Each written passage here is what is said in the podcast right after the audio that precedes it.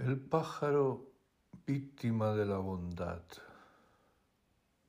Un cuento chino. Una gaviota descendió en un suburbio de la capital de Lu.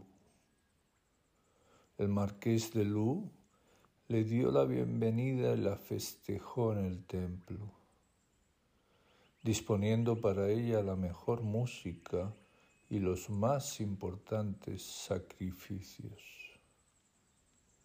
Pero el ave estaba aturdida y parecía bien triste, no atreviéndose a tragar ni un bocado de carne o una sola copa de vino.